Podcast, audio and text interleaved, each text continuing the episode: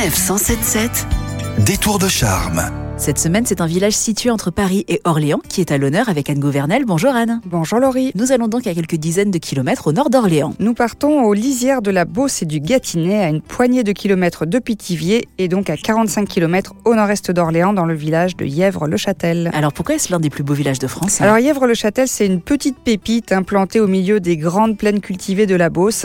C'est un village qui associe à la fois la simplicité de son caractère rural à un important patrimoine médiéval ponctué ici et là d'œuvres d'art contemporain. Tout cela dans un ensemble magnifiquement fleuri. Une pépite fleurie donc et qui est très marquée par ce passé médiéval. C'est en effet au XIIIe siècle que Philippe Auguste a trouvé dans cette étendue de plaine un promontoire pour édifier sa forteresse et le village a conservé quelques très beaux témoignages de ce passé. La forteresse donc et puis sa poterne qui donne accès à la basse-cour ou encore ses deux églises. Et c'est en ce moment au printemps que le village vaut particulièrement le détour. C'est un village que l'on aime euh, découvrir particulièrement au printemps lorsque la végétation est à son apogée et qu'elle magnifie les jolies maisons de pierre calcaire euh, recouvertes de toits de tuiles brunes. Il faut préciser qu'en plus d'être euh, l'un des plus beaux villages de France, Yèvre s'enorgueillit d'être labellisé 4 fleurs au concours des villages fleuris et constitue également une étape importante sur la route des Roses du Loiret. Et derrière cette végétation, hein, vous nous l'avez dit, on peut découvrir des bâtiments remarquables, à commencer donc par cette fameuse forteresse. Oui, elle a conservé sa forme hexagonale, ses hauts remparts et ses quatre imposantes tours rondes.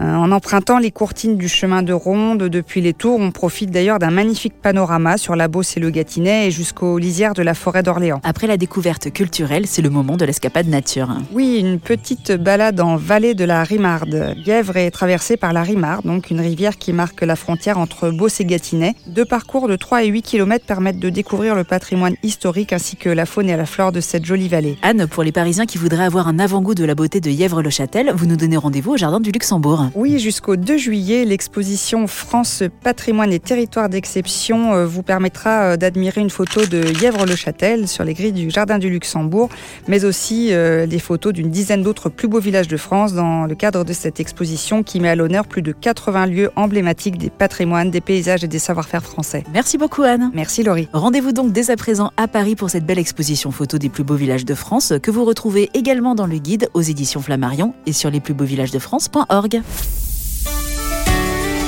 Retrouvez toutes les chroniques de Sanef 177 sur sanef177.fr.